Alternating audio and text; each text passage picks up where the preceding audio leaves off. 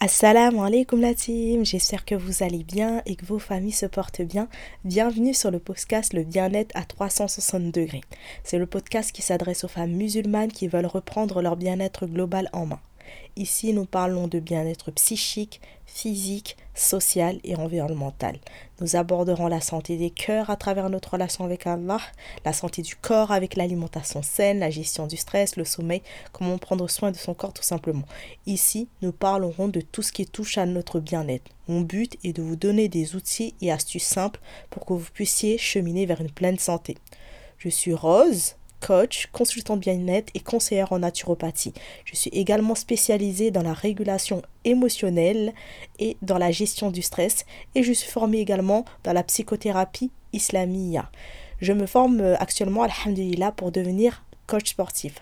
Si le bien-être, c'est quelque chose qui t'intéresse, tu es au bon endroit. Installe-toi avec une petite infusion et fais comme chez toi. Bonne écoute à toi. Bienvenue dans l'épisode du jour et comme d'habitude, je suis super contente de vous retrouver, surtout euh, pour traiter euh, le sujet qu'on va traiter aujourd'hui, qui est vraiment un sujet très important. On va venir parler du travail qu'on doit faire en profondeur sur la réforme intérieure et aujourd'hui, on va parler de comportement.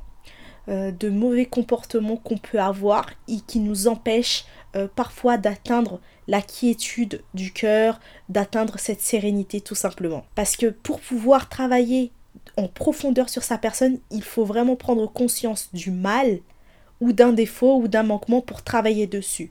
Donc celui qui cherche en fait à travailler sur l'âme, qui cherche à s'élever, à, grandir au niveau de sa foi, alhamdulillah, sur, la, sur l'obéissance à Allah, ce type de comportement venir affaiblir euh, le cheminement que cette personne-là va entreprendre. Et c'est ce qu'explique Ibn Qayyim dans ses ouvrages, que certains péchés vont venir bloquer le chemin et nous détourner de notre but. Ce type de comportement excessif, exagéré, ben forcément ça emmène à un moment donné des péchés, donc ça peut venir faire mourir le cœur et alourdir nos membres. Et comment on s'améliore si on ne connaît pas le mal. Il est important de connaître le mal. C'est comme euh, quand on va étudier le tawhid, l'unicité, on va aussi étudier le shirk. Tout ce qui, euh, ben, le contraire du tawhid, qui est le fait d'associer Allah. Et là, on va venir parler dans cet épisode-là de mauvais comportements qui peuvent petit à petit nous éloigner en fait de cette quiétude, nous éloigner de cette sérénité là et emmener euh, des péchés et les péchés alourdissent les membres et ça va emmener euh, ce sentiment de mal-être intérieur. Donc c'est pour ça que c'est important de savoir quels sont ces mauvais comportements là, quelles sont les conséquences que ça peut avoir pour pouvoir travailler dessus. Et c'est ce que un des compagnons, alhamdulillah, il faisait il que euh, la plupart des compagnons qui venaient, ils interrogeaient le prophète sallam. Mais du coup, le compagnon, c'est Hudayfa ibn al-Yamen. Euh, la plupart des compagnons venaient, ils interrogeaient le prophète sallam en, lui demandant euh, si tel comportement était bien. Ben lui, quand j'interrogeais le prophète sallam, je l'interrogeais sur le mal, de peur que cela m'atteigne. Il avait vraiment cet objectif-là.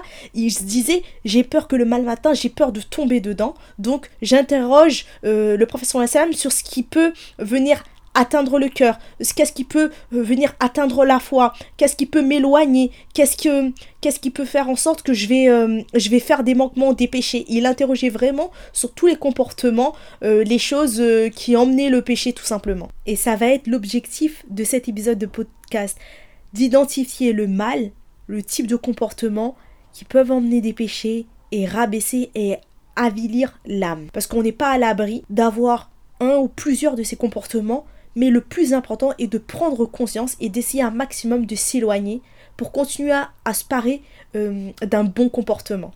Et cet épisode m'a été, euh, alhamdulillah, comme d'habitude, inspiré euh, bah, de nos ouvrages, alhamdulillah, parce que dans notre religion, on a tellement euh, de l'élixir au niveau euh, des ouvrages, au niveau euh, des savants. Je me suis du coup inspirée de la collection Boulour al-Maharam, qui est une compilation des hadiths du prophète avec des explications des savants.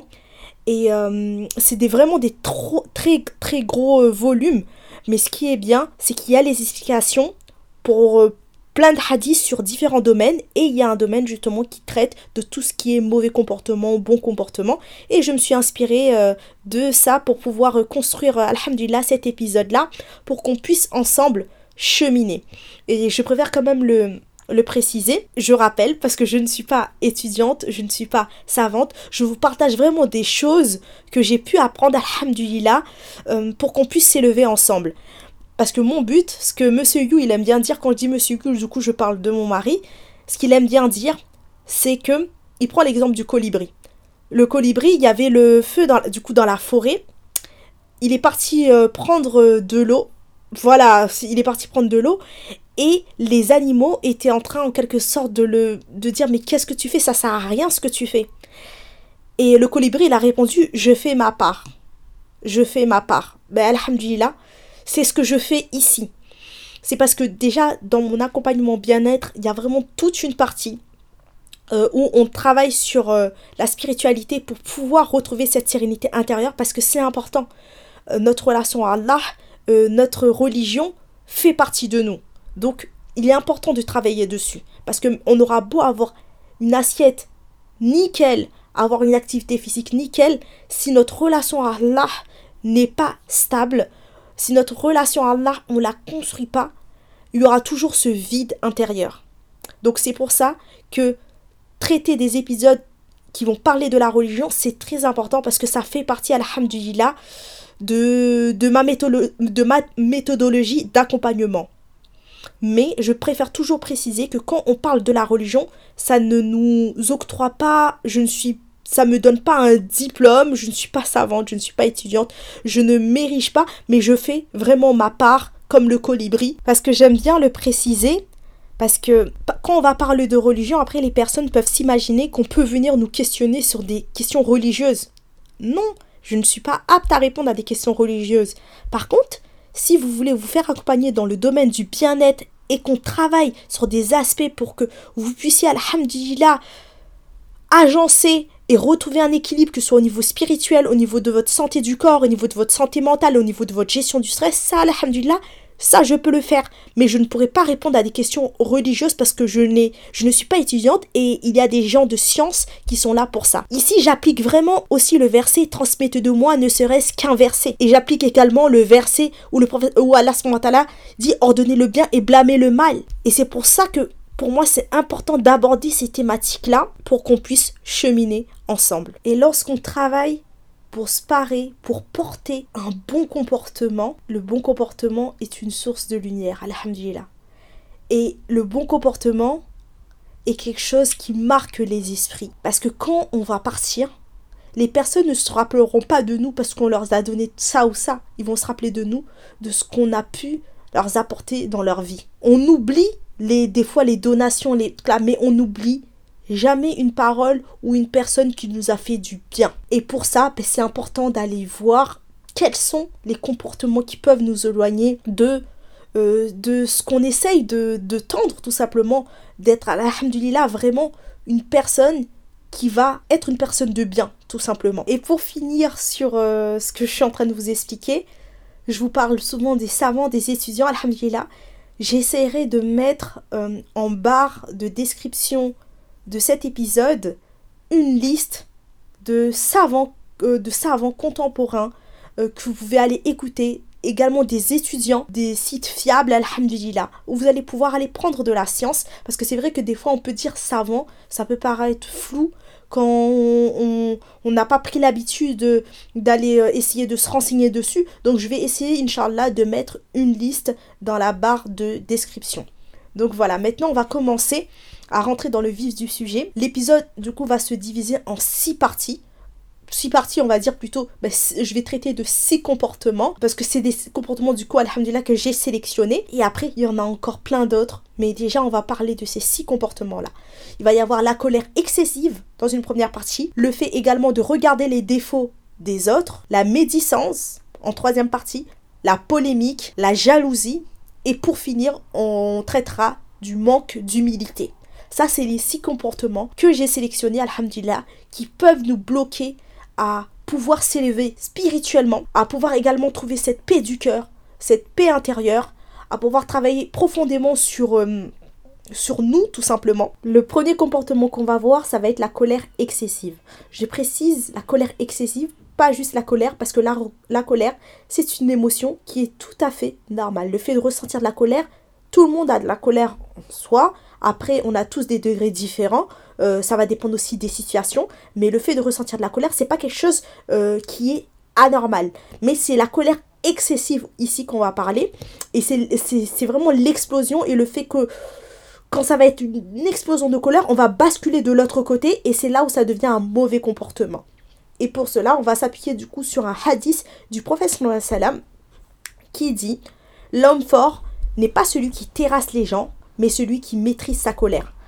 Et ici, justement, on comprend que la véritable force, ce n'est pas une force musculaire, ce n'est pas une force physique.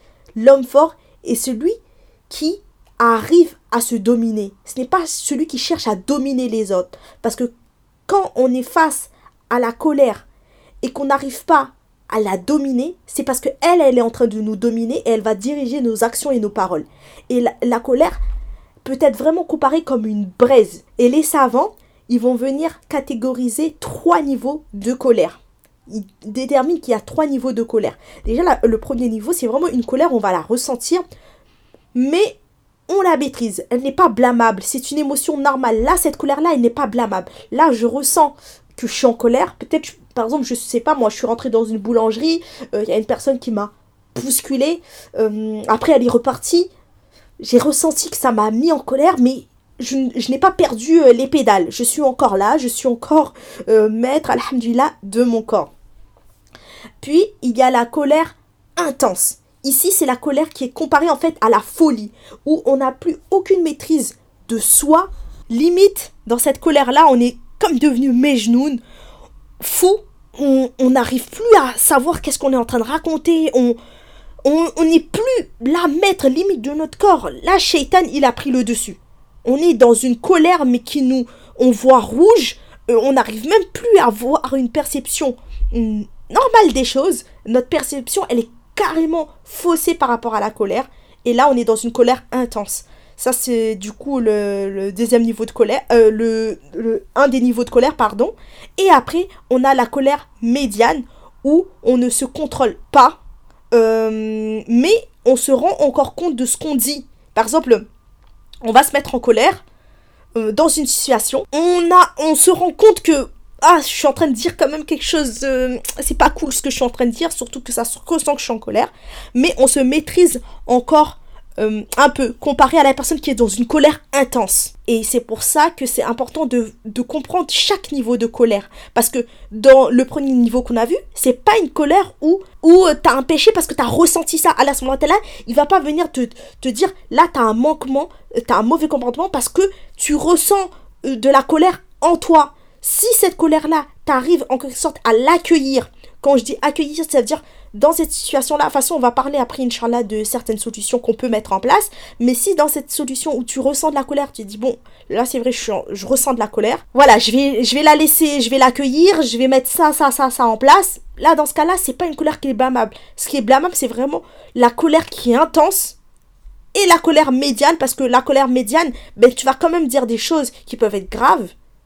Tu comprends ce que tu es en train de dire, mais tu maîtrises mais tu, tu, tu, tu, tu maîtrises encore ton corps comparé à la personne qui est dans une colère intense. Et là, pour ce premier comportement, on va aller sur des solutions spirituelles.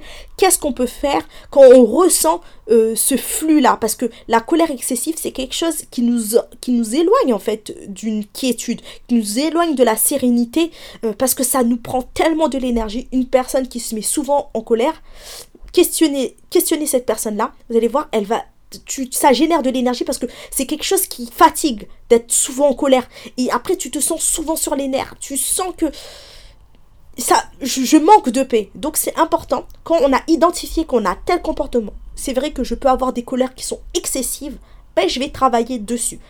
C'est pour ça que dans cet épisode-là, pour chaque comportement que je, que je vais citer, si vous savez que ben, dans tel comportement, peut-être je rentre dedans, ben, je vais essayer, Inch'Allah, d'instaurer ça, ça, ça pour travailler sur ce comportement-là. C'est l'objectif de l'épisode.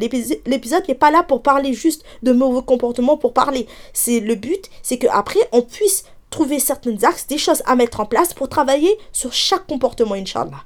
Donc, une fois que vous avez identifié, ben, est-ce que j'ai tendance à être dans une colère excessive ou des fois je vais être en colère mais j'arrive encore à la maîtriser euh, ou des fois je veux ressentir ça mais ça ne je vais pas forcément rentrer euh, dans des actions blâmables parce que c'est une émotion là à ce moment-là je ressens parce que peut-être on n'a pas respecté un de mes besoins je ne me suis pas sentie comprise euh, il y a une de mes valeurs qui a été atteinte ça m'a mis en colère.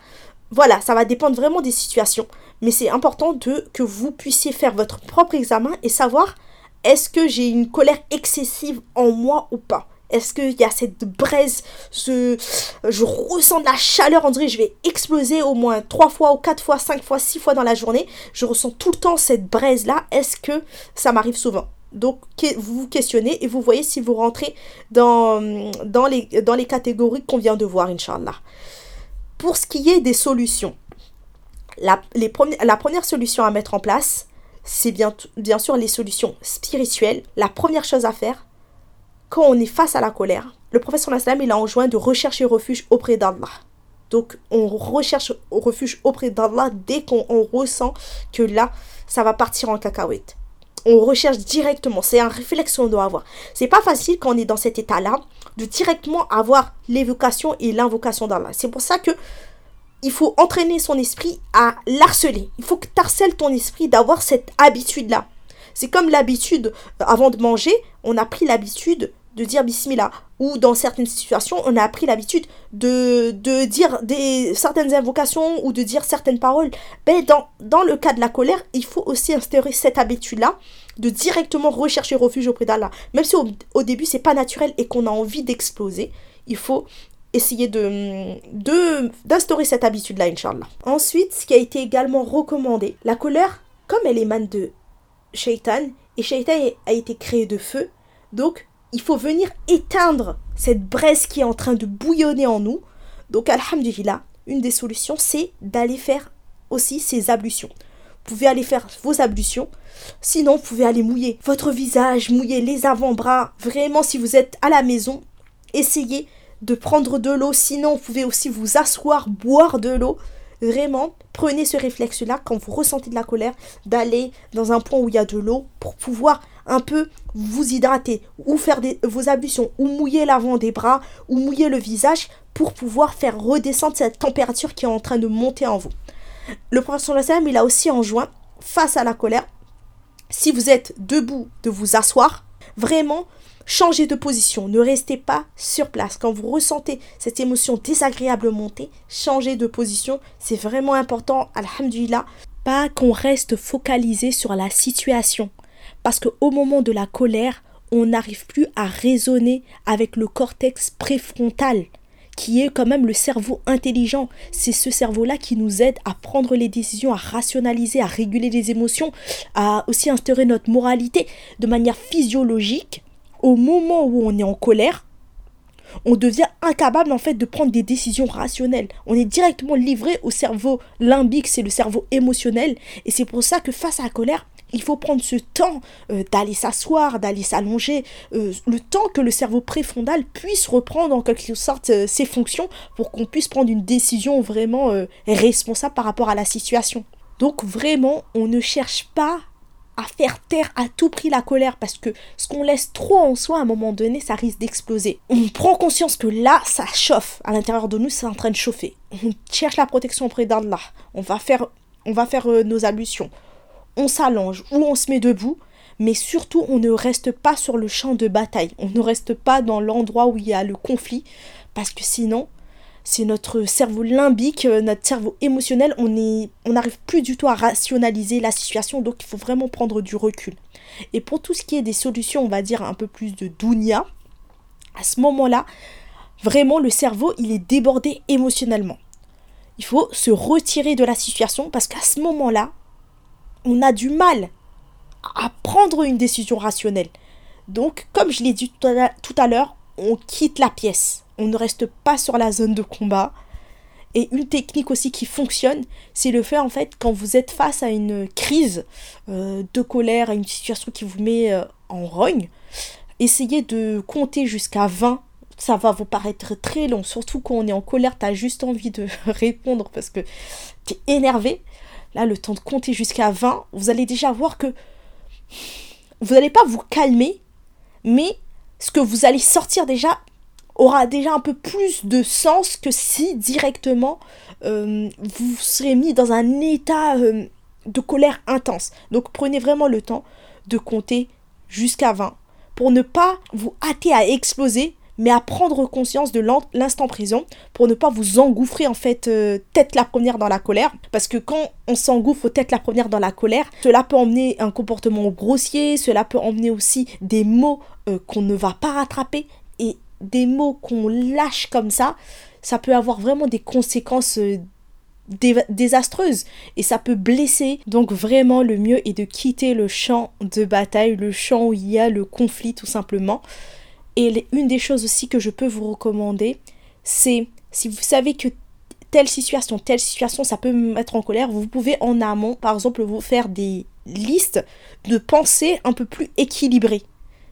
Euh, si par exemple vous êtes en colère parce que tous les jours vous demandez euh, à un membre de votre famille de ranger euh, son placard ou de ranger ça et que ça vous met dans un état de colère excessive, essayez de rationaliser cette situation-là de trouver des pensées qui vont être un peu plus équilibrées pour que quand vous, vous allez expliquer la chose, vous n'allez pas vous mettre dans un état euh, euh, exagéré. Parce que en amont, vous serez dit, bon, cette situation-là, ça m'énerve, mais est-ce que ça vaut le coup que je me mette dans un état euh, exagéré? Je vais essayer de venir dire, de formuler ma pensée de manière plus équilibrée. Donc vous pouvez en amont, si vous savez que souvent vous êtes en colère pour telle ou telle situation, écrire des pensées qui vont être un peu plus équilibrées. Donc face à la situation, vous allez pouvoir euh, en quelque sorte euh, dire euh, ces pensées-là. et ça va vous permettre de travailler sur cet aspect-là pour vous habituer à formuler les choses autrement que par les cris ou encore par des mots grossiers ou autres. La troisième chose que je peux également vous recommander, c'est de construire aussi un une structure de conversation spéciale conflit. Qu'est-ce que j'entends par Cette structure de conversation, il faudra que, en quelque sorte, tu, tu le construises en amont. Tu sais que tu es quelqu'un de qui peut être très colérique. Essaye de construire un discours cohérent. Tu l'écris ce discours-là face à cette situation justement de conflit. Ou dans ce discours, par exemple, un exemple de structure que je peux te donner, tu peux dire je comprends ta colère, j'entends ce que tu me dis. Après, ça c'est la première étape de ton discours, je comprends ta colère parce que la personne en face peut-être est déjà en colère et toi ça va aussi te fâcher. Donc tu lui dis je comprends ta colère, j'entends ce que tu me dis. Une fois que tu dis ça à la personne, tu dis tu peux reformuler ce qu'elle a dit, tu reformules ce que la personne elle a dit pour qu'elle puisse voir que tu l'as bien écouté et entendu. Ensuite, tu exposes ton ressenti. Tu pars de toi, mais tu n'accuses pas l'autre. Tu vas pas dire, toi, tu n'es qu'un radin. Tu es, euh, tu es injuste. Non, ne pars pas de lui. Pars de toi. Parle de ton ressenti. Et vraiment, essaye de te construire euh, une structure euh, de conversation pour que face à, certaines situations où tu vas ressentir cette colère arriver, tu t'entraînes à te dire bon si je suis en colère je vais essayer un maximum de ne pas directement être euh, en mode je vais te rentrer dedans. J'ai essayé de rationaliser un peu plus mon discours pour que même dans cette colère là ben, elle reste quand même contrôlée et après, dans cette structure-là, tu peux également ajouter l'action qui te blesse. Qu'est-ce qui te blesse chez, euh, dans ce que cette personne-là fait? Euh, Tu peux dire, bon, ça me blesse quand euh, tu fais telle ou telle action. Ça, c'est quelque chose qui me blesse et du coup, ça m'emmène à être très en colère. Et pour finir sur ce premier comportement, le plus important est vraiment d'essayer d'identifier pourquoi vous vous mettez dans des états de colère. Vous identifiez est-ce qu'il y a un besoin qui n'a pas été rempli? Est-ce que je me sens pas assez écoutée? Est-ce qu'il y a une valeur qui a été atteinte? Est-ce qu'il y a quelque chose qui n'a pas été... J'ai pas été satisfaite de quelque chose? Essayez vraiment de réfléchir les causes qui emmènent euh, cette colère intense. Une fois que vous, vous identifiez la cause, ben Inch'Allah, vous essayez de voir qu'est-ce que vous pouvez mettre en place.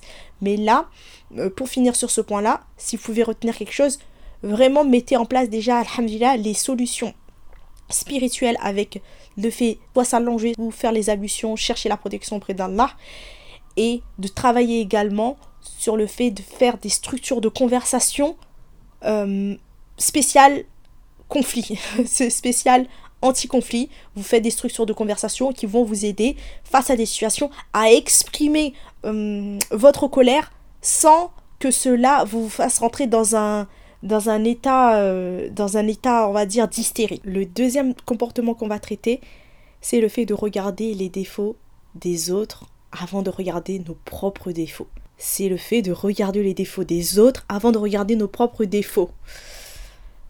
Et euh, ça, c'est vraiment quelque chose d'important que je voulais vraiment euh, mettre en avant. Parce que souvent, on oublie qu'on ne sera pas jugé avec autrui. Chacun aura son livre. Et ça, c'est quelque chose qu'il faut vraiment se l'ancrer dans la tête, que chacun aura son livre. Et le fait d'observer le moins, la moindre faute, défaut, manquement de notre voisin au lieu d'aller déjà balayer devant notre porte, c'est un mauvais comportement. Ce comportement n'apporte aucun bien, surtout quand c'est regarder pour regarder mais il n'y a rien de constructif derrière. Ce comportement n'apporte aucun bien, car elle nous éloigne du travail sur nous. On se décentre de notre personne pour s'occuper de l'autre, alors qu'on va être jugé seul. Les trois questions qu'on va nous tomber, euh, qu'on va nous questionner dans la tombe, on va être seul, livré à nous-mêmes. Lorsqu'on chemine sur ce chemin du bien-être, vers cette réforme intérieure, vers cette réforme profonde, il est essentiel de se concentrer sur nos manquements et sur nous, et de ne pas décentrer le problème sur les autres. Et sur ce point-là, je ne vais pas vous citer un hadith, je vais vous citer la parole d'un compagnon, Omar ibn al-Khattab, il disait Demandez-vous des comptes avant qu'on ne vous en demande. Pesez-vous avant d'être pesé et préparez-vous pour la grande présentation devant celui auquel rien de vos œuvres n'échappe. Les compagnons, ils n'avaient pas le temps. Ils n'avaient pas le temps d'aller regarder le défaut des, des autres. Ils étaient concentrés sur leur personne. Et il est nécessaire qu'on se demande déjà des comptes à nous, d'interroger nos âmes, de se questionner est-ce est qu'aujourd'hui j'ai fait des actes qui m'ont éloigné ou rapproché d'Allah, de faire un état de lieu, de faire un check-up quotidien? Si tout est en place, si, euh, si ce n'est pas le cas, qu'est-ce qu'on peut réajuster? Le plus important est vraiment de se questionner sincèrement. Est-ce qu'aujourd'hui, si l'ange de la mort vient, si à la moment il ordonne que l'ange de la mort vient prendre mon âme, est-ce que mes actes, ils m'ont permis aujourd'hui de me rapprocher d'Allah ou ça a été des actes qui m'ont bien au contraire éloigné d'Allah? Est-ce que j'ai médit? Est-ce que j'ai menti? Est-ce que j'ai aidé euh, mon prochain? Est-ce que j'ai insulté? Il est important de vraiment se poser ces questions-là. Parce qu'aujourd'hui, on retrouve beaucoup de personnes qui vont s'orienter, se décentrer de leur personne pour être concentrés sur l'autre. Et ça, c'est une erreur. Quand on essaye de travailler sur nous, il faut être déjà concentré sur balayer devant notre porte, balayer devant, bien balayer, bien, bien, bien, bien nettoyer. Mais si après, on a par exemple une amie qui est proche, on veut lui conseiller sur quelque chose, on sait que dans la manière où on va venir conseiller, c'est pour qu'elle puisse s'améliorer. Mais le sifat de regarder la moindre chose que l'autre fait, ça, il faut vraiment, alhamdulillah, essayer un maximum de travailler dessus. Et l'autre parole que j'ai envie de citer, c'est encore un autre compagnon, alhamdulillah, Ibn Abi Malika, il disait J'ai rencontré 30 compagnons du prophète et tous, du prophète et tous craignaient l'hypocrisie pour eux, pour eux-mêmes. Ils n'avaient pas le temps. Je le répète, ils craignaient l'hypocrisie pour eux-mêmes. Alors que, alors qu'aujourd'hui, parfois on va se sentir à l'abri. On va croire qu'on a arrêté la religion, qu'on a atteint euh, un stade qui nous permet peut-être d'être concentré sur les autres, alors que non, on doit être concentré sur nous, sur nos manquements, sur nos péchés, comment nous améliorer. Et j'aimerais également ajouter la parole d'un savant qui disait Nous disons que l'homme qui commet le plus de fautes est celui qui sonde le plus à mentionner les défauts d'autrui. Ce qui est des solutions, ce que je peux vous recommander, c'est de tenir un petit carnet et normalement, depuis le temps où vous écoutez les épisodes de podcast, vous devez avoir un carnet B360. Hein. là, c'est un petit coup de pression là.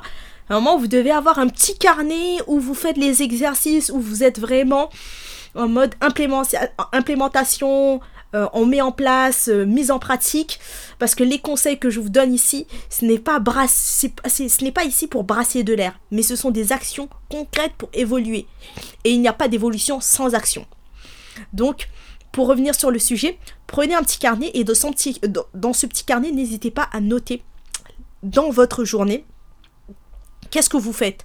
Et également de recenser est-ce que actuellement je fais des grands péchés? En général, on peut des fois savoir qu'il y a certains grands péchés peut-être qu'on va faire ou encore des petits péchés. Donc n'hésitez pas à noter si vous faites des grands péchés, si vous faites des petits péchés, notez-les pour que vous puissiez vraiment les voir et ne plus fuir ces péchés-là. Parce que quand euh, on fait des grands péchés ou des petits péchés, euh, on fait comme s'ils n'existaient pas. Des fois, on va faire juste astaghfirullah, astaghfirullah, on va faire le, euh, on va demander pardon, mais on va pas trop conscientiser, vraiment faire un repentir sincère. Le fait de le noter déjà, peut-être ça va ça va déjà faire monter ce petit choc dans le sens ah ouais subhanallah, je fais telle action, je fais tous ces petits péchés parce que plein de petits péchés à la langue, ça peut se transformer en grand péché. Donc vraiment prenez le temps de noter dans ce carnet-là vos petits, vos grands péchés, ce que vous connaissez, ce, qui ressort le plus. Ça, c'est vraiment important. Ensuite, vous pouvez également interroger vos proches, les proches qui sont autour de vous, euh, pour leur questionner sur votre comportement. Est-ce que tu penses que, que j'ai tel manquement? Est-ce que tu trouves que sur ça, euh, voilà, interrogez les personnes qui sont autour de vous pour qu'elles puissent faire un petit topo de votre personne, de ce qu'elles pourraient vous reprocher, de ce que vous pourrez améliorer. Des fois, ça va piquer, mais c'est vraiment important d'interroger les personnes qui sont avec nous au quotidien parce que des fois il y a des choses qu'on ne veut pas voir et qu'on fuit. Et le cerveau il a cette capacité là mais de se mentir. Donc prenez le temps d'interroger vos proches ça c'est aussi important. Et faites vraiment l'exercice de noter si vous avez des petits péchés des grands péchés pour mettre ça sur papier le regarder et euh, vous dire oui il faut vraiment que là alhamdulillah euh, je demande pardon à Allah que j'essaye de me ressaisir parce que quand on ne le note pas, parfois, on va mettre ça sur un coin de notre tête tout au fond et on va faire comme si ça n'existait pas alors que la chose, on le fait. Donc autant l'affronter, autant le noter. Comme ça, on peut, se confronter à la chose et se dire, bon, qu'est-ce que moi je peux faire aujourd'hui, alhamdulillah, pour pouvoir modifier cela. Au début, ça va nous demander un djihad de faire ce travail-là, mais le but, c'est qu'à la fin, on puisse regarder au-dessus de notre épaule et nous dire Alhamdulillah, j'ai fait de mon mieux. C'est ça notre objectif. Qu'à la fin de notre vie, Inch'Allah, on regarde au-dessus de notre épaule et qu'il n'y ait pas de regret. C'est sûr qu'on peut toujours mieux faire. Mais le plus important, c'est de se dire j'ai fait ce que je. J'ai fait mon job. J'ai fait ce que. Pourquoi. Ce pourquoi Allah il m'a créé. Après, le résultat, il n'appartient que à Allah. Parce que qu'importe nos actions, qu'importe ce qu'on est en train de faire, personne ne rentrera au paradis que par ses actions. Et le professeur sallam, il l'a dit à ses compagnons, il a dit, et même moi, personne ne rentrera au paradis de par ses actions. On rentrera au paradis, là par la miséricorde d'Allah. Donc, le plus important est de mettre, mettre une intention sincère, de passer à l'action, de s'interroger et Allah subhanahu il fait miséricorde à ceux justement qui recherchent sa face, à ceux qui vont euh, l'adorer, à ceux qui vont essayer, qui vont qui vont pas lâcher. Donc vraiment, on s'interroge, on fait un djihad sur notre personne, ça pique, ça va ah, ah ce qu'elle dit là, je suis pas du tout d'accord. Moi, je pense pas que j'ai telle sifat, euh, telle caractéristique. Mais si elle me dit ça, s'il y a cinq membres de ma famille qui me disent, mais en fait, toi, t'as tel sifat, t'as tel comportement, euh, on pourra, à un moment donné, faut peut-être voir s'il n'y a pas un peu de vrai dans ce qu'ils sont en train de dire. Si directement on se braque, c'est parce qu'on est peut-être en train de mettre un peu hum, de défense et on veut se dire, ben non, moi, franchement, j'ai pas envie d'accepter la, la, remarque. Alors que non, on doit l'accueillir même si c'est pas facile. Et c'est ça qui va nous permettre, Inch'Allah, d'évoluer. Le troisième comportement qu'on va aborder, Inch'Allah, est la médisance. Pour ce comportement-là, on va venir s'appuyer sur un hadith. Le professeur Nassam, il était avec ses compagnons et il a demandé à ses compagnons Savez-vous ce qu'est la médisance? Les compagnons, ils ont répondu Allah et son messager est plus savant. Et là, le professeur sallam m'a répondu que tu, dises que tu dises de ton frère ce qu'il détesterait entendre. Et si. Et les compagnons, ils ont répondu Et si mon frère possède, euh, euh, possède effectivement ce dont je parle Le professeur sallam m'a répondu Tu l'auras médit. Sinon, si c'est faux, s'il ne détient pas cette caractéristique dont tu es en train de parler, ben, tu auras calomnié. Donc c'est un mensonge. Ça signifie que si on parle sur le comportement le physique, l'humeur, sur la vie d'une sœur, euh, si ce comportement-là est un mal, mais que elle entend ce qu'on est en train de dire et que cela peut euh, l'offenser la vexer, c'est considéré comme de la médisance. Hum, donc c'est vraiment l'action de parler sur la personne.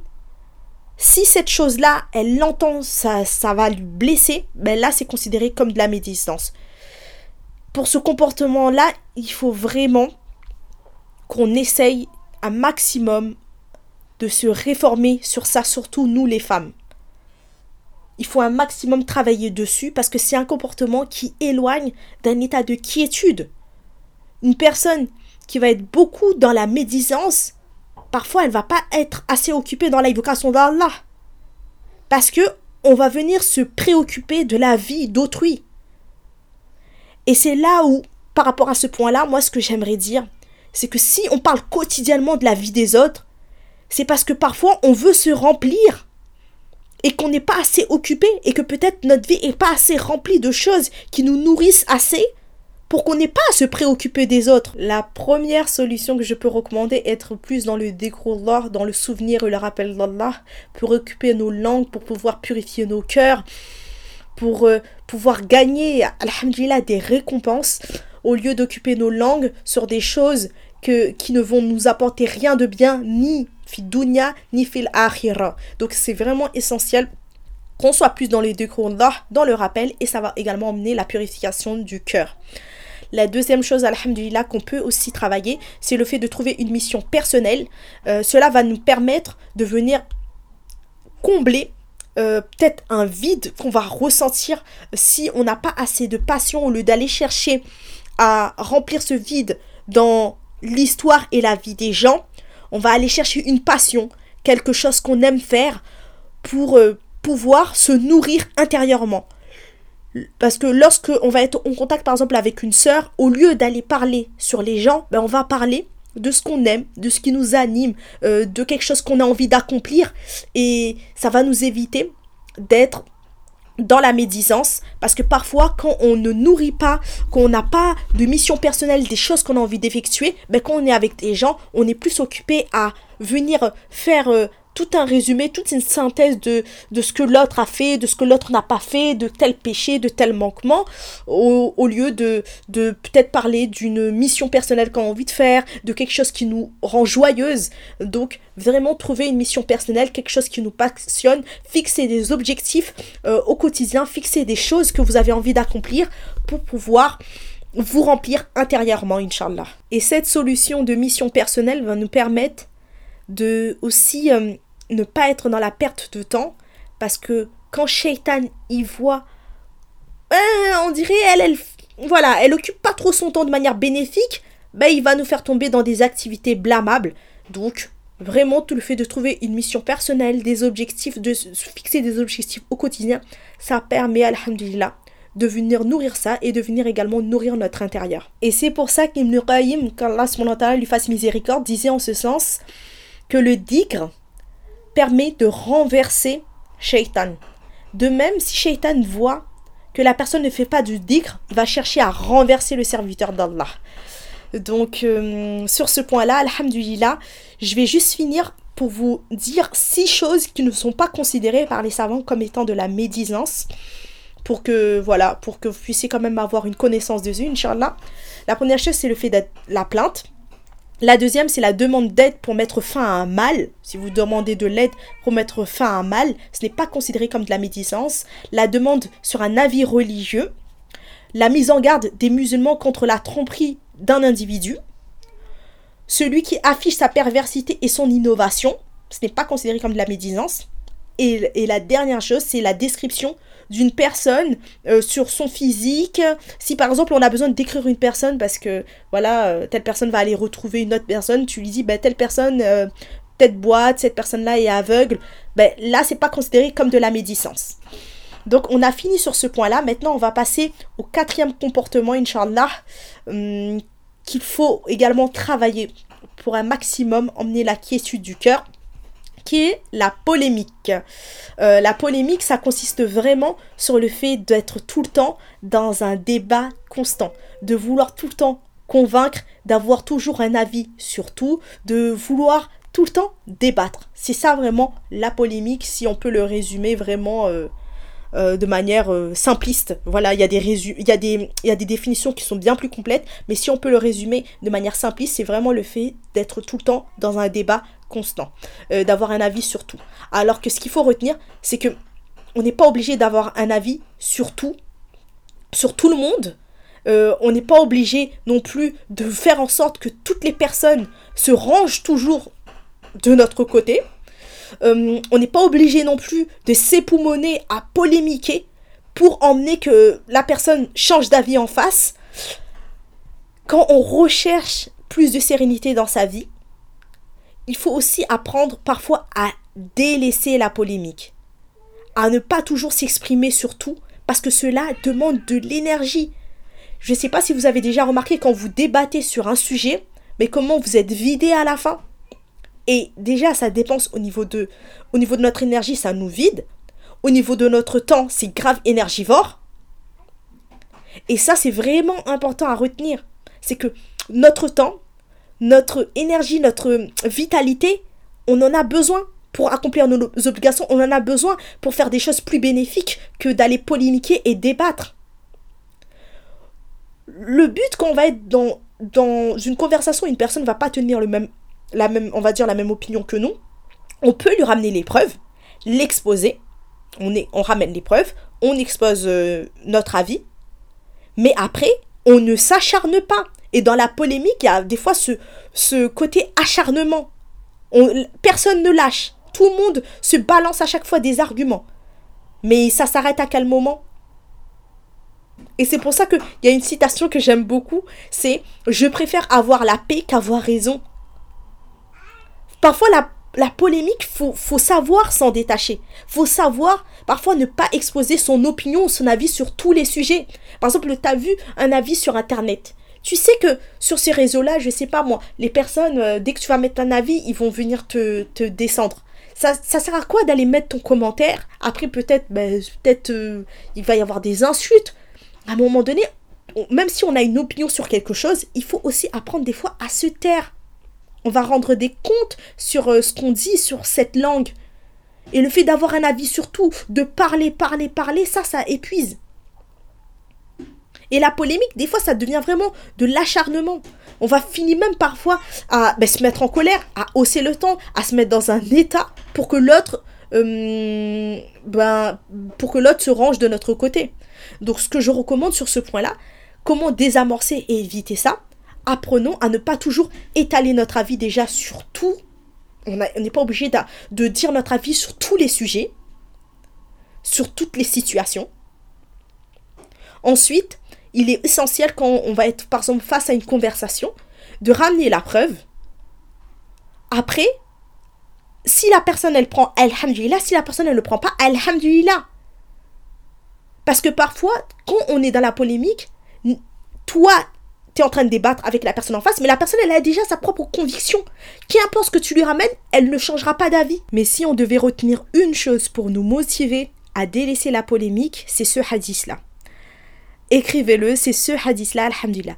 D'après Abu Umama, qu'Allah l'agrée, le professeur sallam a dit Je garantis une maison à la périphérie du paradis à celui qui délaisse la polémique, même s'il il a raison.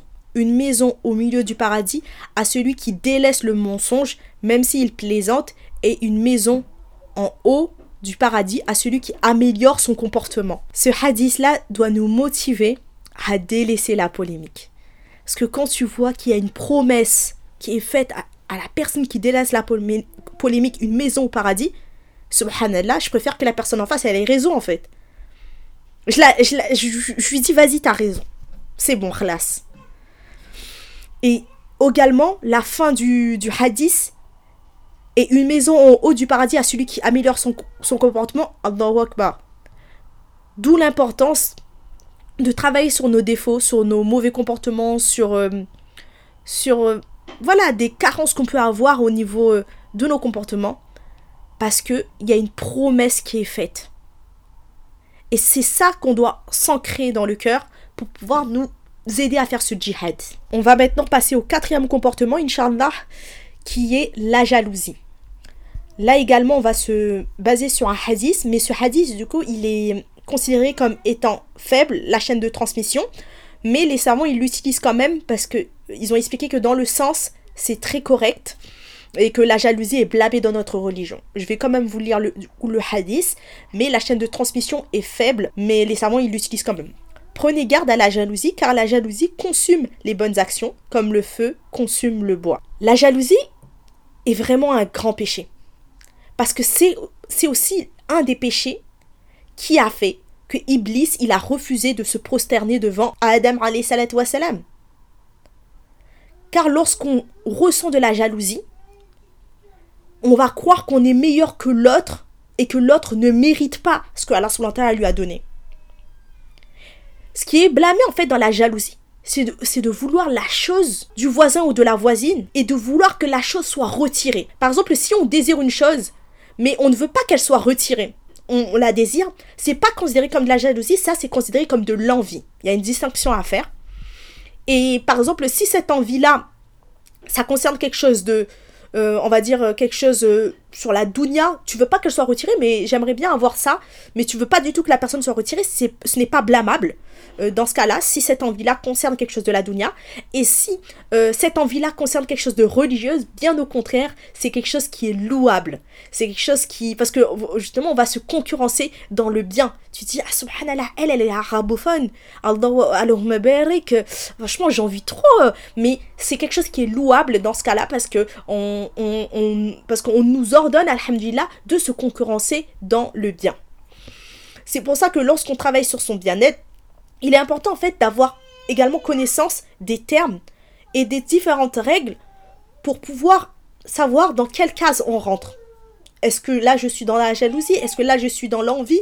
Et les savants, ils ont également catégorisé la jalousie euh, en plusieurs catégories. Il y a plusieurs euh, catégories pour voir où est-ce que ça peut devenir blâmable? La première catégorie, c'est la personne qui veut faire disparaître le bienfait par la transgression et la parole. La deuxième catégorie, c'est celui qui essaye de se l'accaparer. Il y a ensuite la catégorie de celui qui veut faire disparaître la chose sans se l'accaparer. Une autre personne, elle va juste ressentir de la jalousie dans le cœur, mais elle va ni verbaliser par la parole ni en acte. Et la plus belle des catégories, quand on dit la plus belle des catégories, c'est lorsque la, la personne, elle va ressentir cette jalousie-là, mais elle va faire preuve de bienfaisance envers la personne qu'elle jalouse, en invoquant en sa faveur pour qu'Allah l'ajoute, en propageant son mérite et en faisant disparaître ce que ce qu'elle éprouve en fait. Elle va vraiment faire des doigts, elle va demander à Allah, oh Allah, ajoute-lui en bienfait. Oh Allah, euh, je t'implore de faire en sorte euh, euh, qu'elle puisse avoir encore plus de... Voilà, vraiment, elle va faire des doigts pour la personne. Et ça, ça va permettre là c'est une cause aussi pour augmenter en foi, parce que à ce moment-là, on s'en remet directement à Allah. La solution religieuse se trouve dans cette dernière catégorie. Si on ressent quelque chose dans le cœur parce que Shaitan nous a insufflé quelque chose et ça met quelque chose dans le cœur, il faut directement faire des doigts, rechercher la protection d'Allah, faire des doigts pour la personne, demander à Allah de lui en rajouter, même si au début cela peut ne pas paraître naturel, il faut quand même le faire. Et demander à Allah de diminuer ce, ce ressenti dans le cœur, d'avoir une pensée vraiment euh, pour la personne lorsqu'on va être par exemple en prosternation, on fait des doigts en prosternation pour la personne pour qu'Allah en rajoute en bienfait. Au niveau des... ça c'est vraiment la solution, alhamdulillah, qui permet de venir apaiser ce sentiment au niveau du cœur. La deuxième chose que vous pouvez faire, c'est euh, de demander pourquoi euh, au lieu de dire pourquoi elle a ça, pourquoi ceci, parce que quand on dit pourquoi elle a ceci, pourquoi elle a cela, on remet en cause euh, le décret d'Allah, on remet en cause euh, le fait qu'Allah s'il lui accorde des tels bienfaits. Il sait ce qu'il fait, c'est lui, c'est lui qui gère, c'est lui qui accorde, c'est lui qui octroie. Il faut pas remettre en, cause les décisions d'Allah. Donc c'est pour ça que au lieu de se dire pourquoi elle a ça, pourquoi ceci, dire Allahumma barik, comment elle a fait? Quelles sont les actions qu'elle a pu mettre en place? Ça m'intéresse. Le comment donne toujours une impulsion de passage à l'action, tandis que le pourquoi, le pourquoi, il ne résout rien. Il ne résout pas la chose. Pourquoi, pourquoi, pourquoi? Non, ça ne résout pas les choses. Mais le Ah, ben comment elle a fait alors, ma belle Rick Je vais faire des doigts pour elle et je vais demander à Allah, Ya Allah, ben j'aimerais bien aussi obtenir ce qu'elle a pu avoir et je t'implore de lui en rajouter. Donc, vraiment prendre le temps de, au lieu d'orienter vers le pourquoi elle a ça, plutôt de se demander le comment elle a fait. Parce que souvent, on, oublie que quand une personne, elle obtient des choses, c'est Allah qui donne, mais la personne, elle fait aussi les causes. Donc, peut-être dans son comportement, euh, elle a été très obéissante vis-à-vis d'Allah, elle a fait tel ou tel acte, euh, et Allah lui a octroyé vraiment beaucoup de... Allah lui a razak parce qu'elle est obéissante, parce qu'elle a effectué là, elle, elle a été très disciplinée dans ça, ça, ça, ça. Donc, vraiment, on se remet en question, on se demande, au lieu d'orienter le cerveau vers le pourquoi, on se demande plutôt vers le comment. Allahumma barik, on invoque Allah et là qu'il va faciliter la chose si c'est un bien pour nous.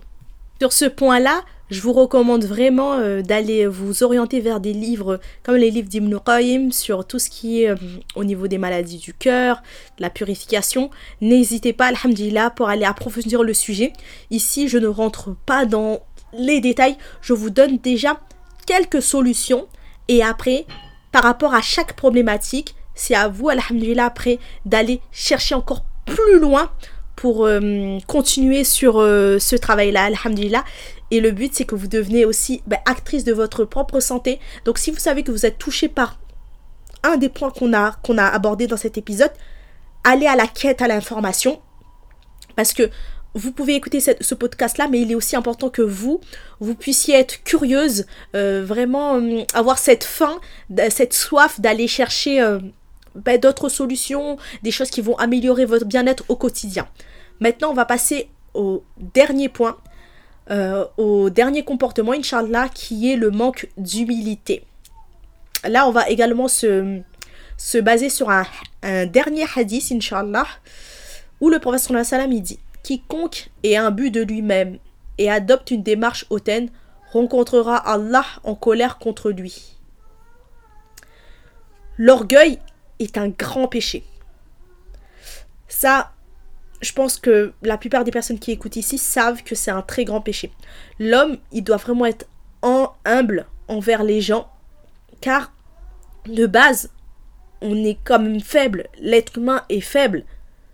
Et le fait de fouler la terre d'Allah avec orgueil dans son royaume, dans un royaume qui ne nous appartient pas, on est de passage ici, mais ce royaume, c'est le royaume d'Allah.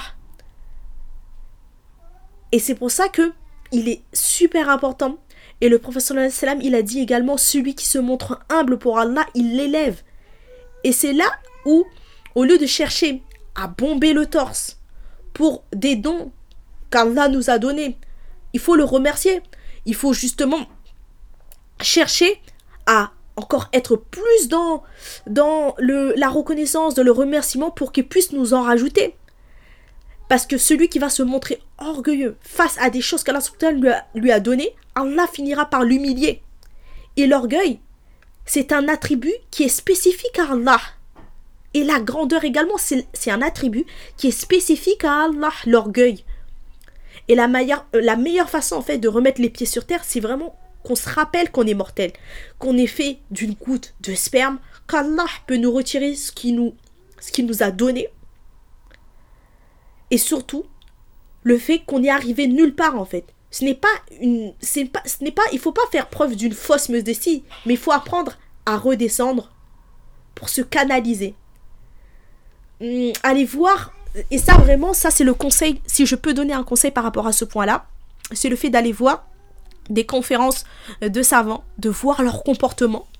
Quand ils parlent dans leur assise, Allahu Akbar, ils disent dans les assises, euh, dans les assises quand ils font les cours, souvent ils disent les savants ont dit en parlant des autres.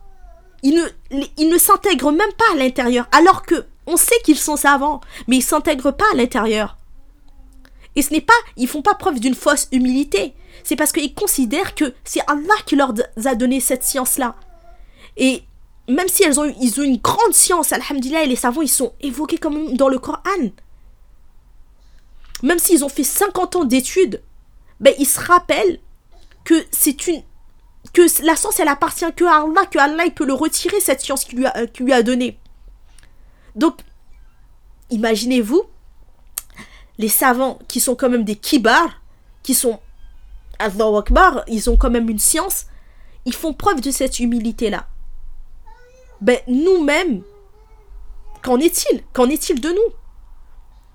Et vraiment, l'humilité, c'est pour ça que quand on regarde des assises de savants, ben, t'as as juste envie de dire, mashallah, le euh, ça embellit une personne, ça rend la personne super belle. Mais on parle pas de fausse humilité, mais on parle vraiment d'une humilité.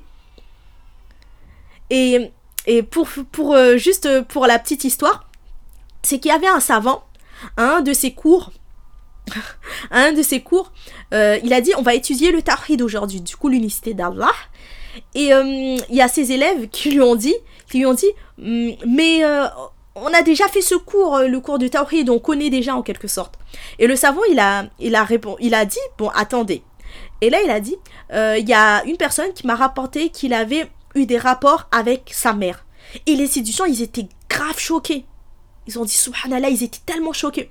Puis le savant, il rajoute, il y a une personne qui, qui m'a dit qu'il a sacrifié au nom, au nom d'un autre qu'Allah. Et les étudiants, ils ont, ils ont pas vraiment été super choqués. Bon, ils étaient pas super choqués comme dans le premier cas de figure. Là, le savant, il a dit, c'est bien là la preuve, en fait, qu'il faut revoir le tawhid. Parce que dans le premier cas, certes, ça peut choquer nos, nos âmes, ça nous choque, ça nous, on dit en là. Mais dans le premier cas, là, il est abominable. Mais, mais, ce n'est pas du shirk. Alors que le shirk, c'est un des péchés que si on ne se repent pas, Allah ne le pardonne pas. Le shirk qui signifie l'association, adorer un autre qu'Allah. C'est un péché que si on ne se repent pas, Allah ne le pardonne pas. Donc le savant il a dit bah, c'est bien là la preuve qu'il faut étudier. Mais je vous donnais, euh, je vous parlais de ça juste pour dire que on n'est pas arrivé en fait. On n'a pas atteint quelque chose. On est dans cette quête d'avancer. Il faut pas s'enorgueillir. Qu'importe ce qu'on est en train d'apprendre, qu'importe ce qu'on est en train de mettre en place. Il faut toujours se remettre en question. Et le fait de dire il faut pas manquer d'humilité, il faut pas non plus faire preuve de modestie. Par exemple, une personne, ça fait, je prends encore l'exemple des gâteaux, ça fait 30 ans qu'elle fait du cake design.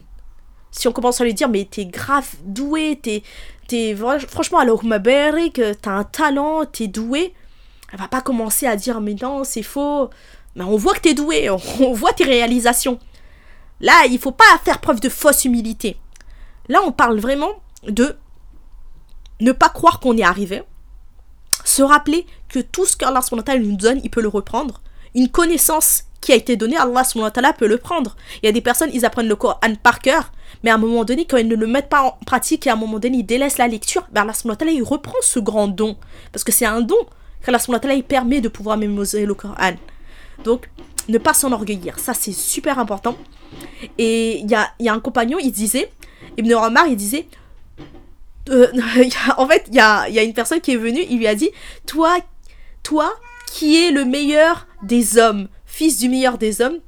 Et le compagnon, il a répondu Je ne suis ni le meilleur des hommes, ni le fils du meilleur des hommes, mais je suis un serviteur d'Allah qui espère euh, en Allah et le craint.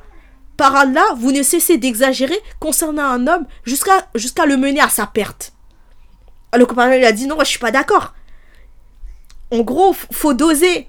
Euh, ok, je, on fait des œuvres, mais ne me dis pas toi le meilleur, euh, toi le meilleur des hommes. Et, euh, Et je vous dis ça pour que ça puisse nous inspirer en fait, à vraiment travailler sur ça, Inch'Allah. Et il y avait un autre compagnon aussi, il disait, lorsqu'on mentionne les pieux, je me sens loin d'eux. Donc ils se sentaient pas à l'abri. Ils se disaient pas qu'ils étaient arrivés. Et, et ils foulaient pas la terre avec orgueil. Parce que cette terre où on est en train de fouler, on sait pas quand, on va être enterré sous elle en fait. Il faut faire, euh, faut vraiment faire attention et toujours faire le soir notre examen, se demander est-ce que là, sur telle situation, j'ai fait preuve d'orgueil? Et si c'est le cas, on se repent. Allah pardonne. Mais c'est la remise en question qui va permettre qu'on va évoluer, Inch'Allah. Sur ce dernier point, ce qu'on peut mettre en pratique, c'est vraiment pratiquer la reconnaissance vis-à-vis d'Allah, se rappeler de notre condition humaine, se rappeler de qui nous a octroyé ce, ce don-là, se rappeler que euh, euh, que, l'orgueil c'est quelque chose qui appartient que à Allah et se faire le rappel constant qu'il ne faut jamais se sentir à l'abri ni arriver ni euh, quoi que ce soit. On dit alhamdulillah qu'Allah m'en rajoute. On continue nos efforts. On continue à fournir ce qu'on a à faire. On fait le job on fait le taf on avance. Sur ce cet épisode est maintenant terminé la team N'hésitez pas, Inch'Allah, à laisser 5 étoiles, à partager autour de vous, Inch'Allah, à donner de la force au podcast. Et si vous voulez travailler avec moi, j'accompagne les femmes qui sont stressées, épuisées, à retrouver un équilibre émotionnel, à travailler sur la santé du corps, à travailler sur leur santé physique, mentale et également sur la santé spirituelle pour qu'elles puissent attendre la quiétude et qu'elles puissent retrouver une vitalité, de l'énergie au quotidien donc c'est vraiment ça mon rôle, travailler sur le bien-être global, travailler vraiment sur le côté psychique, le côté émotionnel et la gestion du stress pour qu'elle puisse retrouver la quiétude au quotidien. Si tu es touché par les problématiques du stress, de l'anxiété, également une mauvaise gestion des émotions, n'hésite pas à me contacter. Ce sera avec plaisir qu'on pourra échanger dans un appel diagnostic où tu vas pouvoir en ressortir avec des outils, des clés, des choses concrètes que tu pourras mettre en place, Inch'Allah, pour t'aider à réguler tes émotions, à mieux accueillir euh, euh, tes émotions, à mieux gérer ton stress au quotidien, à retrouver également une sérénité mentale, à retrouver une vitalité du corps. Donc, durant cet appel-là, tu ressortiras forcément avec des clés, des choses que tu pourras mettre en place par la suite, Inch'Allah. Sur ce, Yo Naturel te souhaite quoi? Dis-moi qu'est-ce que je te souhaite de base? Je t'entends pas. C'est pas grave. Yo Naturel te souhaite une belle journée ou une belle soirée, mais surtout une bonne santé. À la semaine prochaine, Inch'Allah.